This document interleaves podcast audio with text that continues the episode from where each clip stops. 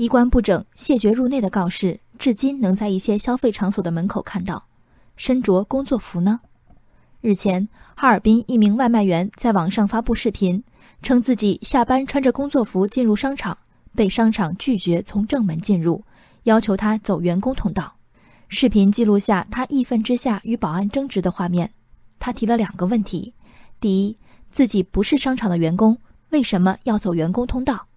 第二，自己的外卖工作服干干净净，为什么不配进入商场？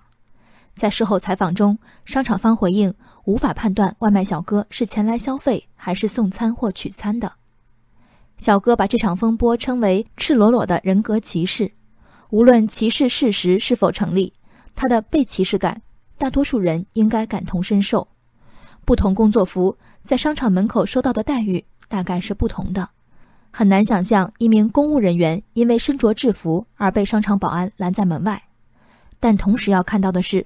如果一名公务人员因为非工作原因身着制服前往商场，这本身就与其工作规范相悖。工作与生活的界限有时由工作单位划清，有的则以更伤人的面目出现。在外卖已成产业的今天，对来来往往的外卖小哥如何管理，大概是许多商场的隐痛。商户离不开小哥，然而在商场管理者带着洁癖的滤镜下，这些衣着臃肿。常常奔跑、偶尔掉洒物品的年轻人，与商场自我定义的风格不尽协调。与其说走员工通道是一种歧视，不如说这是聊胜于无、无甚必要的努力。我不愿以恶意揣度执行规定的商场保安。在我看来，这条指向明确的规定，最大问题在于审美的偏离。没有快递员和外卖小哥行走的商场，就是最纯粹的消费场所吗？